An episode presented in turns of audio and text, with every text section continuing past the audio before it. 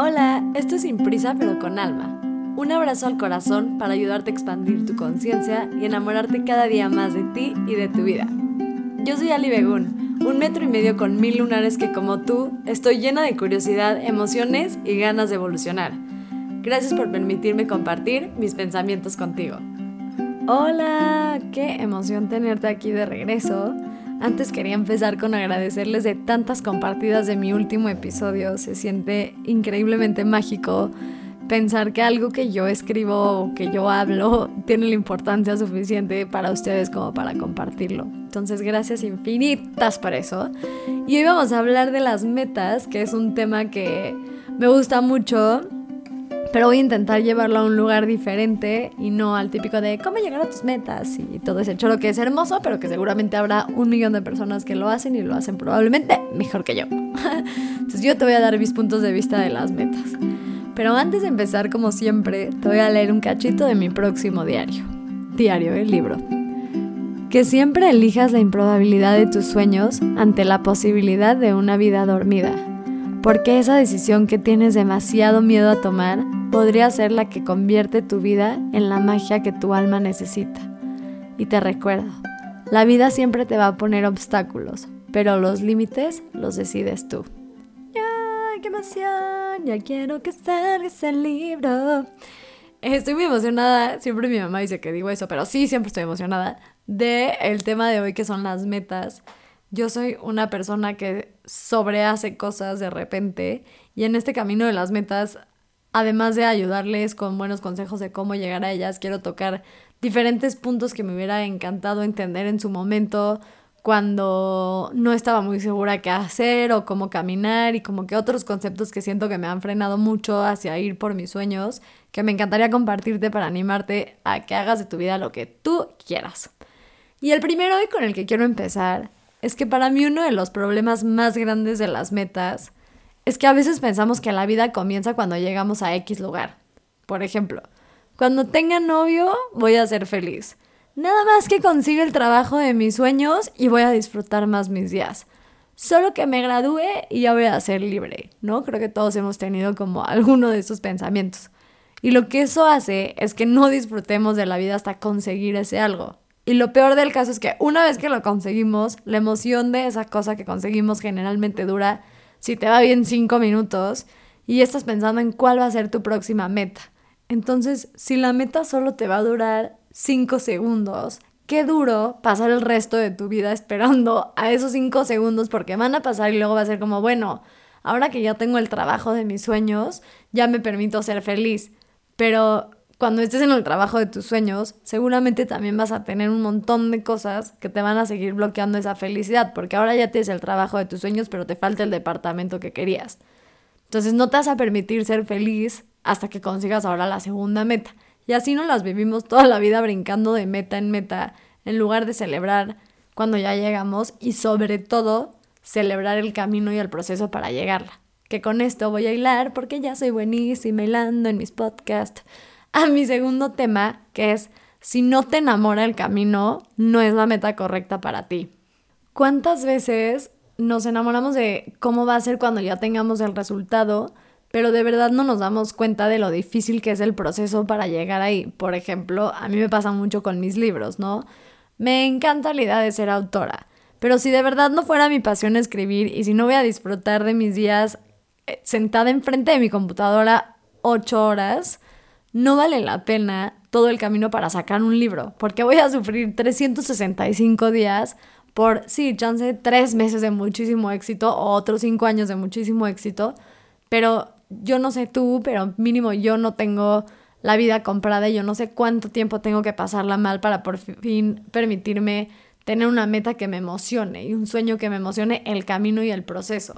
Si no te emociona hacia dónde estás caminando y un entre paréntesis súper importante es que si no todo el camino es súper emocionante, o sea, obviamente hay cosas de sentarme a escribir que me dan mucha, mucha hueva, como el hecho de sentarme a escribir, ya que me siento ya lo disfruto, pero como que todo el proceso mental, decirme, obvio ideas que me da flojera y lo intento, pero en general, hablando todo junto, sí me gusta todo lo que conlleva. A mí me pasó mucho con la música, que justo era al revés. Me encanta cantar, es, me gusta mucho más que escribir.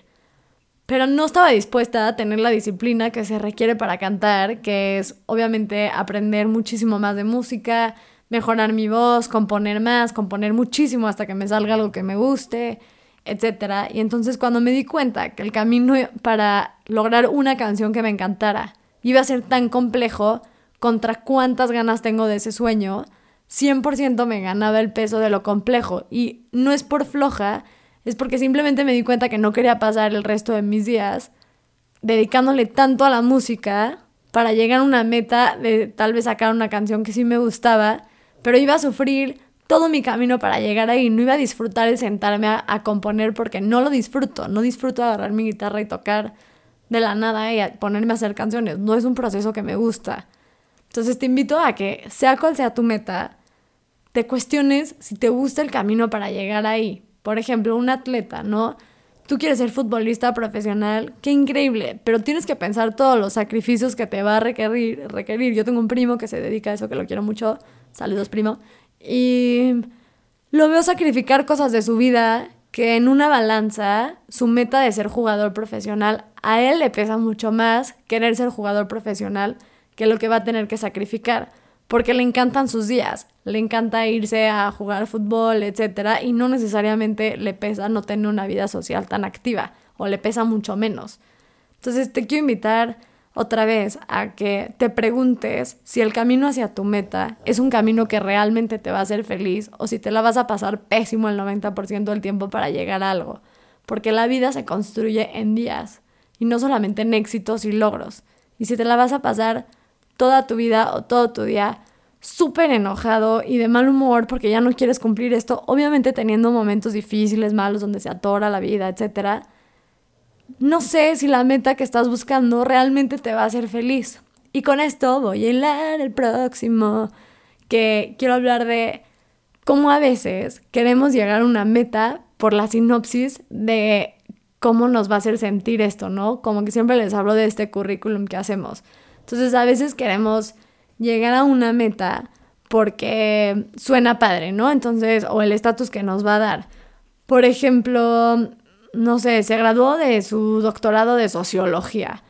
Y chance no te encanta la sociología, pero pues querías un doctorado y vas a sufrir dos años solo para tener un papelito de doctorado por el que dirán, ¿no? Por decir de que ah, ya tiene doctorado. O por el que dirás también tú, ¿no? Entonces, a veces como que tenemos estas metas que ni siquiera nos encanta lo que es la meta en sí, pero las queremos cumplir por cómo nos van a ver los demás y creo que tal vez a todos nos ha pasado un poco esto y poniéndote mi ejemplo otra vez. Yo no sabía muy bien qué quería estudiar en su momento, ¿no? Y entonces, pues, vi todas las carreras posibles y la verdad la escuela y yo nunca hicimos mucho clic, no soy muy buena para estudiar, aunque estudio mucho, pero no en el formato de escuela y como que no sabía qué estudiar, ¿no? Y entonces estuve de verdad muy cerca de entrar a ingeniería industrial, no porque me guste la ingeniería, sino porque iba a ser cool que una niña, imagínense la desconexión que tenía de mí, pero bueno, aquí estamos para abrazarnos y confesar. Quería, perdón, quería hacer eh, quería estudiar eso solo para que la gente piense como, wow, qué padre. por ejemplo, mucho tiempo de mi vida me gustaron mucho los deportes extremos y cada vez me gustan menos, lo disfruto mucho menos. Antes me encantaba ir a surfear y meterme a las olas y me valía revolcarme. Y con los años me sigue gustando meterme al mar, pero ya no le tengo que demostrar a nadie que surfeo bien. Esa ya no es mi meta, como ser una niña que surfea muy, muy bien, porque creo que una parte de mí sí lo hacía como por el que dirán, ¿no? Y como por ser cool y la niña que surfea. Cuando en realidad sí me gusta, pero me gusta meterme a las olas que disfruto, que no son las más grandes, en una tabla grande. Mi tabla, para los que saben de surf, era una 5 o 6 que me quedaba mini y me costaba mucho trabajo. Y ya me dejé de pelear con eso porque no me era importante, o me dejó de ser importante más bien, cómo me percibían los demás y empecé a disfrutar mi propia vida y lo que yo quería hacer con ella y mi meta dejó de ser quiero surfear chidísimo para gustarle a fulanito o para hacerla más cool o bla bla bla, lo que sea que me conté en ese momento y empezó a ser pues voy a a surfear cuando tenga ganas porque se me antoja meterme al mal, me divierto, es delicioso y aparte la paso bien en unas olas que me gustan y que puedo surfear. No que esté mal surfear y aprender, sino ¿por qué lo estaba haciendo? Lo estaba haciendo para quedar bien con los demás en lugar de quedar bien conmigo. Y a mí me gusta mucho más escribir y hice la paz con eso, que mis metas son tal vez mucho más emocionales y soy una persona mucho más trabajada y tal vez no tan altas laborales o tal vez no tan altas en el sentido de lo que yo pensaba que los demás iban a querer de mi vida. ¿no? Como que ese ejemplo me gusta y otro ejemplo en mi vida personal, ya que estamos de confesiones. Cuando empecé a escribir mi libro, creo que esta historia sí se las he contado, me firmó una editorial muy grande que se llama Penguin Random House y yo estaba muy feliz. Y cuando pasó el tiempo y cómo funciona la editorial y cuando me entregaron mi libro, etcétera, no conecté nada con mi libro. Y tuve un momento de tomar una decisión muy complicada para mí que era si autopublicar mi libro, que era aventarme a mi meta 100% a mi sueño, yo sola, sin nadie que me cache, o seguir ahí, pero no tener como el libro que yo quería. Y sobre todo lo que más me empezó, más que eso, era el ego de ser una escritora que había firmado Penguin Random House. Le puse mucho peso a que eso me iba a dar un nombre, ¿no? Y entonces que iba a cumplir este Excel de que además es escritora de Penguin Random House y como toda esta historia que me conté en mi cabeza. Y me fue muy difícil recuestionarme mi meta y decir, ok, mi meta, meta es sacar un libro pero ¿qué quiero lograr con este libro? ¿No? Y entonces era, quiero justo esta parte de ego, de que mi libro lo compren miles de miles de miles de personas, que es el alcance que me hubiera regalado Penguin, o mi meta es sacar un producto que a mí me hubiera encantado leer, y pues quitarme el ego y el Excel, mi Excel va a ser tal vez menos padre, porque ya no tengo una editorial tan grande que me va a ayudar a llevarme a todos estos lados, ¿no? Y fue una decisión súper, súper difícil, pero al final creo que no haberme ido por lo que iba a decir en mi currículum y por cómo se iba a ver esto, me ayudó mucho a acabar disfrutando de lo que saqué y estar orgullosa de él porque fue algo que hice por mí, no por el cómo van a pensar de mí los demás. Y ese concepto como de dejar de hacer las cosas por el Excel que tenemos en esta vida me ha ayudado mucho a realmente cuestionarme qué es lo que quiero y por ende llego mucho más rápido a mis metas porque estoy tan segura del por qué lo estoy haciendo, porque generalmente sí es una razón significativa para mí, puede ser personal o porque quiero ayudar a alguien más o etcétera, que una razón de ego. Y creo que el hacerlo de verdad desde ese lugar de amor y no tanto del deber ser o lo que tengo que cumplir, me ha ayudado muchísimo a llegar mucho más lejos de lo que creo que hubiera tal vez llegado y nunca puedo saber esto si no hubiera seguido mi corazón. Y con esto de de que les digo de seguir tu corazón y de tener claridad, también quiero decirte que no pasa nada si no sabes. Mucho tiempo yo me sentí muy culpable por no tener ningún sueño.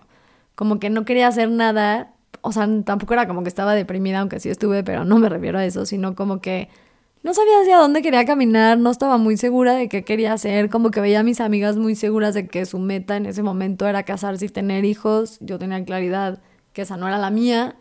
Eh, y no estaba muy segura qué hacer, ¿no? Y hacia dónde caminar y, y, cómo le tenía que hacer y como que veía mucha gente, yo quiero ser abogado, yo quiero ser no sé qué, yo quiero ser la la la, en especial cuando, cuando escogí mi carrera y cuando salí de prepa, de la universidad, que pues no estaba muy segura.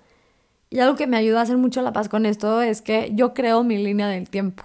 Y no, no, no estoy desperdiciando mi vida. Y este es un concepto que me ha costado mucho tiempo de verdad absorber que no estoy desperdiciando, mi vida en lo que estoy resolviendo qué quiero hacer con ella.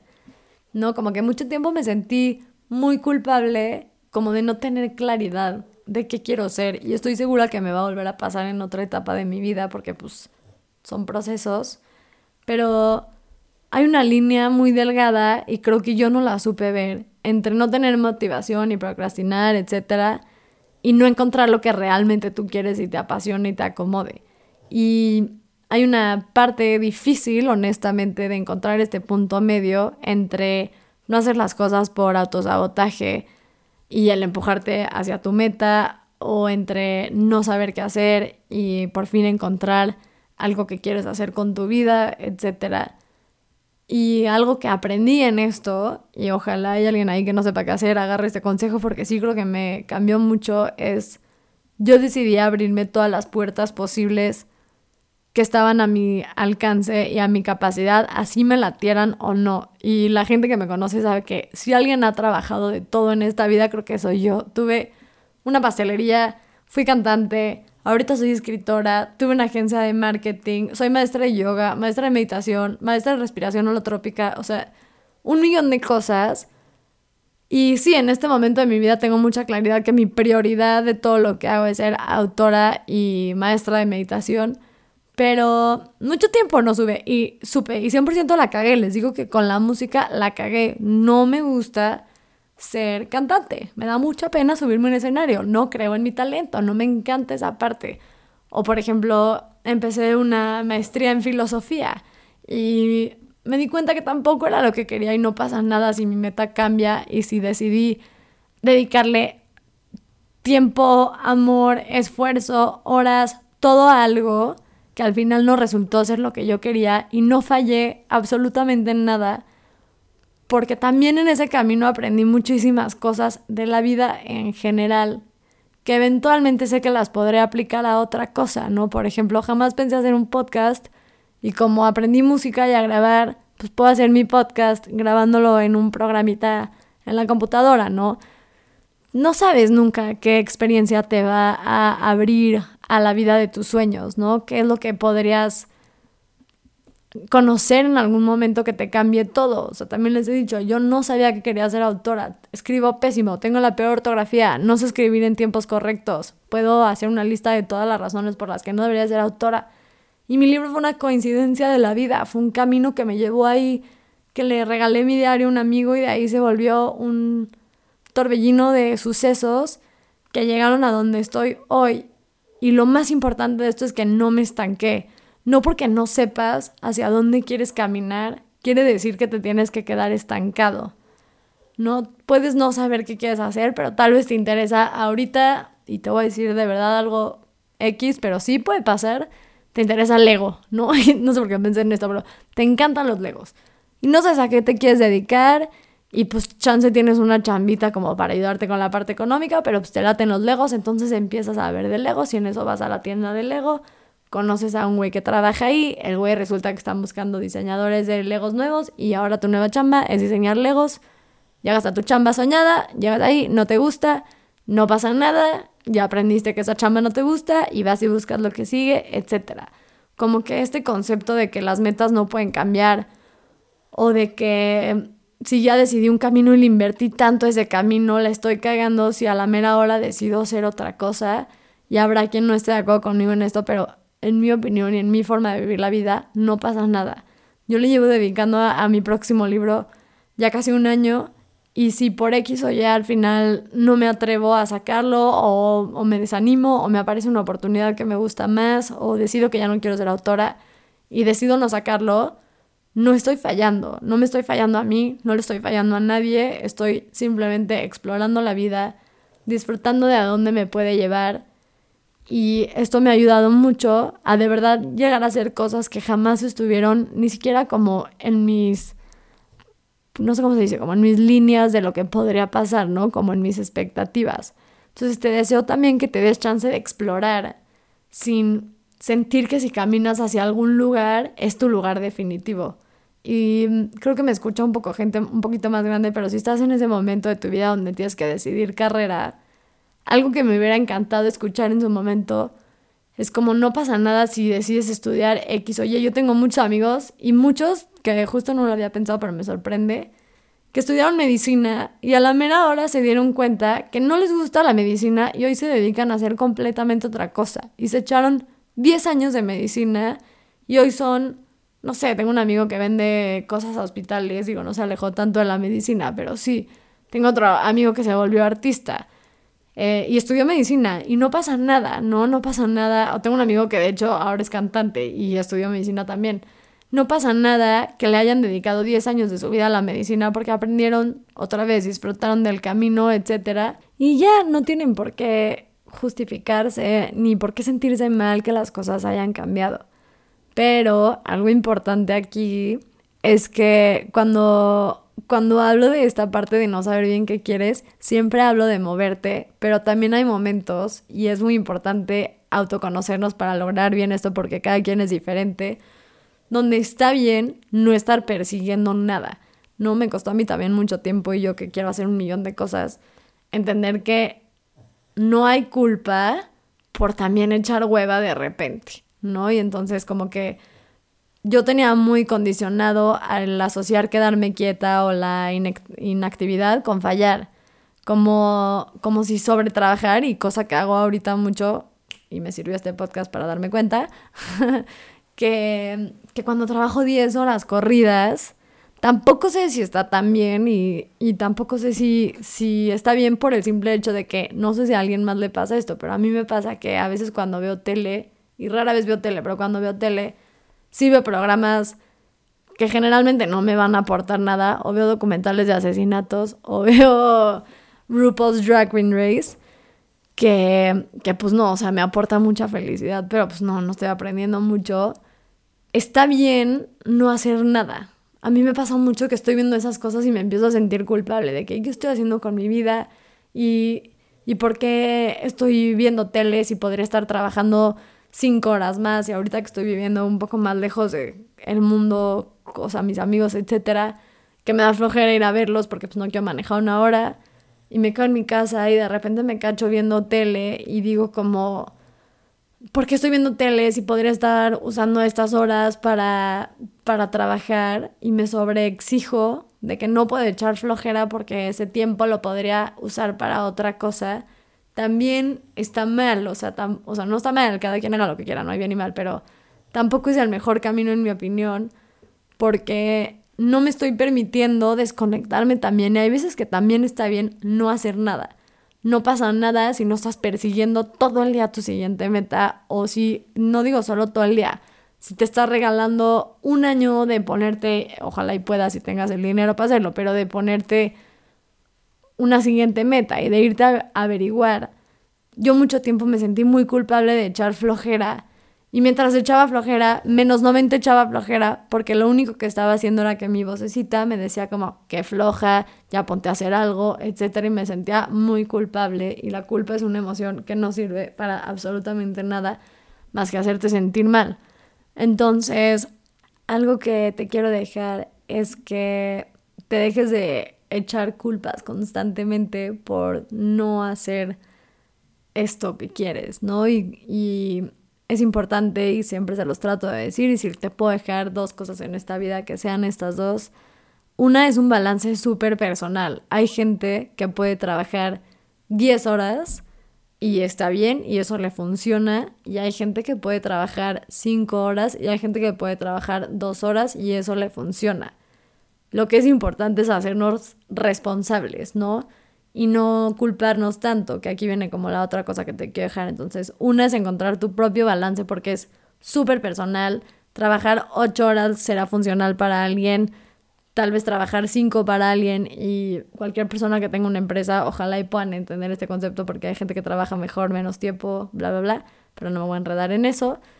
Pero lo único es que seas esté responsable, sin importar cuál sea tu elección. Y la otra cosa que les decía es, sé noble contigo. Entonces tú puedes decidir trabajar 10 horas y que eso es lo que a ti te hace feliz y te hace bien y que tú quieres alcanzar tu meta y que para eso necesitas trabajar 10 horas, pero te tienes que hacer responsable de que probablemente pues vas a, vas a tener efectos secundarios como no poder ver a gente que quieres tal vez tanto, tener que sacrificar ciertos hobbies, etc. O si tú trabajas dos horas y el resto del día ves tele, también está perfecto, pero también te tienes que hacer responsable de que pues, sí, tal vez trabajar dos horas no te va a acercar tan rápido a lo que quieres lograr como si trabajaras cinco.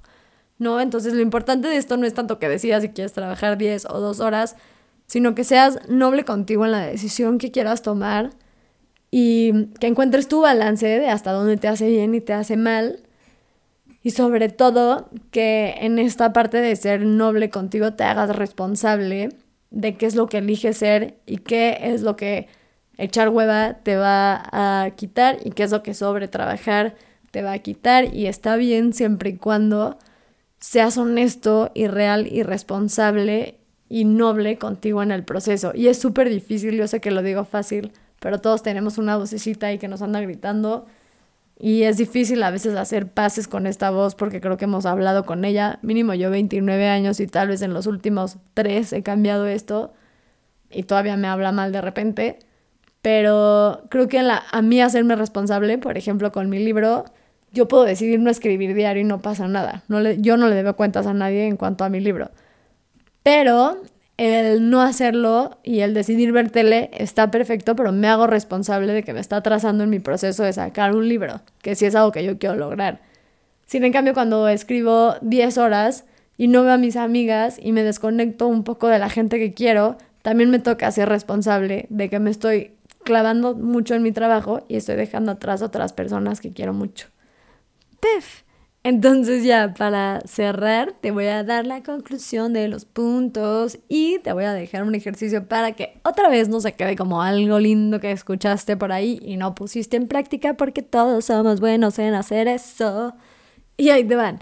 El primero fue, a veces pensamos que la vida comienza cuando llegamos a X lugar, es decir, cuando tenga novio voy a ser feliz, cuando tenga el trabajo de mis sueños voy a disfrutar de mis días, etcétera. El segundo es que nos enamoramos más de la meta que lo que nos podemos enamorar del camino a llegar hacia ella. Y no está también eso. Si no te gusta el camino, chance la meta no es para ti. La tres es nos clavamos con la sinopsis o el currículum de cómo esta meta va a sonar para los demás en lugar de cuestionarnos si es lo que nosotros realmente queremos. La cuatro es está bien no saber a dónde quiero ir y está bien cambiar de dirección. Y la última es responsabilízate de lo que sea que decides hacer de tu vida, pero sobre todo sé noble contigo en cualquiera de estas decisiones que decidas tomar. Y ahora sí, el mero mole de el ejercicio. Quiero que agarres un cuaderno o que lo pienses caminando por la vida y me encantaría que te cuestionaras estas cosas. La primera pregunta es, y ponme pausa, obvio, es, si tuviera la vida de mis sueños, ¿cómo se vería mi día a día? La segunda es, mi vida consiste de días. ¿Qué estoy haciendo con el que tengo mañana? ¿Disfruto mi día? ¿Me está acercando más a cualquiera que sea mi meta? La tres es, basándome en mi día, en mi día de mañana o en mi rutina diaria, por si mañana tienes un día diferente, ¿quién voy a ser en cinco años? Y por último, y se parecen un poco, pero son diferentes, es ¿qué puedo cambiar hoy de mi rutina diaria que me pueda acercar a la versión de mí que sí quiero ser en cinco años? Y ahí les va una que es un poco entre paréntesis, pero que a mí me ha servido mucho. Cuando me voy a dormir, me cuestiono, si hoy lo viviera en repeat, o sea, una y otra vez, igual, igual, igual, igual, igual, digo, obviamente cambiando cosas, pero lo que yo hago igual, me va a llevar esto a donde quiero ir de mi vida y no solamente lo digo como en metas laborales, etcétera, también en metas personales como espirituales, físicas, etcétera, ¿no? Entonces, sí me pregunto en las noches muy corrido o muy seguido si hoy lo repitiera igualito con lo que yo hice en mis manos el resto de mi vida, voy a llegar a la vida que sueño y me gusta el camino que estoy recorriendo y esto me ha ayudado mucho a alcanzar mis metas. Espero que de algo te haya funcionado esto, que algún concepto te haya hecho clic, que algo te pueda ayudar yo en tu camino a lograr la vida de tus sueños. Muchas gracias por escucharme. Ya está mi libro otra vez en mi página, en Amazon y en Mercado Libre. Se llama ¿Qué chingados hago con mis crisis? Los quiero mucho. Muchas gracias por compartir mi podcast. De verdad no sé cuánto significa para mí de todo lo que hago y de todo lo que comparten. Definitivamente cuando veo un post de mi podcast es el que más, más, más me emociona. Los quiero que sean felices y que hagan de su vida lo que ustedes quieran. Besos.